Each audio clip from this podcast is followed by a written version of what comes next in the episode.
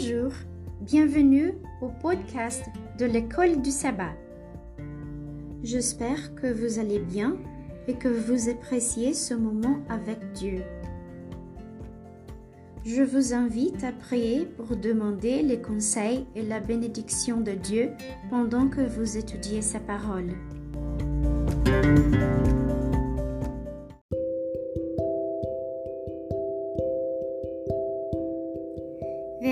À mémoriser. Moi, je suis venu afin que les brebis aient la vie et qu'elles soient dans l'abondance. Jean chapitre 10 verset 10. Réflexion avancée.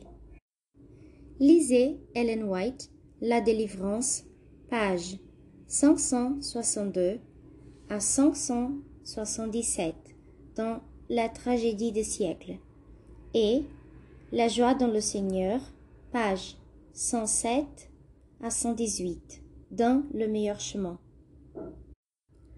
Le Saint Fils de Dieu n'avait pas apporté ses propres péchés, ni ses propres souffrances. Il portait les souffrances des autres, car c'est sur lui que repose l'iniquité de nous tous. Par la compassion divine, il se relie à l'homme, et en tant que représentant de la race, il se soumet afin d'être traité comme un transgresseur. Il regarde dans l'abîme de malheur que nous ont ouvert nos péchés et propose de combler le fossé de la séparation de l'homme et de Dieu. Traduit d'Ellen White. Bible Echo and Signs of the Times. 1892. Viens, mon frère, viens tel que tu es, pécheur essuyé. Dépose le fardeau de ta culpabilité sur Jésus et par la foi réclame ses mérites. Viens maintenant, pendant que la miséricorde se prolonge. Viens avec une confession, viens avec une contrition de l'âme, et Dieu te pardonnera abondamment. N'essaie pas de manquer à cette autre occasion. Écoute la voix de la miséricorde qui te supplie maintenant de ressusciter d'entre les morts, afin que Christ t'apporte la lumière. Chaque instant semble maintenant se relier directement au destin du monde invisible. Alors, ne laisse pas ton orgueil et ton incrédulité te pousser à rejeter encore plus la miséricorde offerte. Si tu le fais, tu devras te lamenter au dernier moment. La moisson est passée, l'été est fini, et nous ne sommes pas sauvés. Traduit d'Ellen White, Testimonies for the Church, volume 5, page 353. Discussion 1. Francisco José Moreno a écrit Nous nous voyons par rapport au cosmos et nous sommes conscients de notre ignorance et de notre impuissance finale, de notre insécurité. Par conséquent, nous avons peur.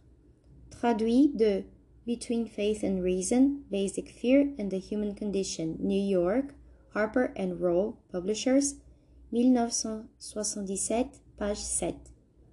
Comparez cette déclaration avec ce que vous avez étudié cette semaine dans Éphésiens chapitre 3 versets 17 à 19. Discutez des différences entre les deux sentiments. 2. Dieu nous promet la joie en tant que croyant en Jésus. La joie est-elle la même que le bonheur?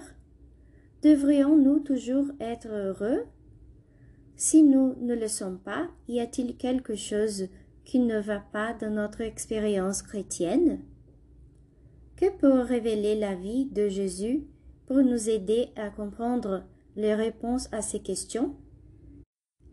3. Discutez davantage de cette idée d'être rempli de la plénitude de Dieu. Éphésiens chapitre 3 verset 19. Qu'est-ce que cela signifie? Comment pouvons-nous en faire l'expérience dans notre vie?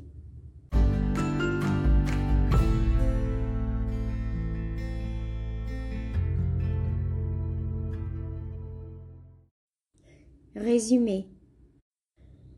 L'alliance n'est pas seulement un concept théologique profond.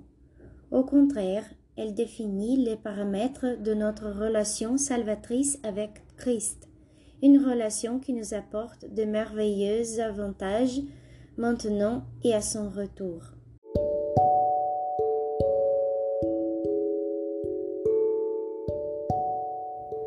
Bonjour, aujourd'hui s'est terminé le deuxième trimestre de 2021.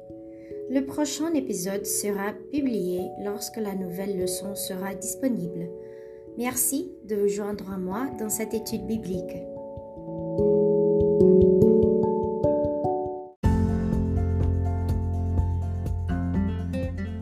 Et c'est tout pour aujourd'hui. Veuillez vous abonner à notre podcast. Merci et à demain.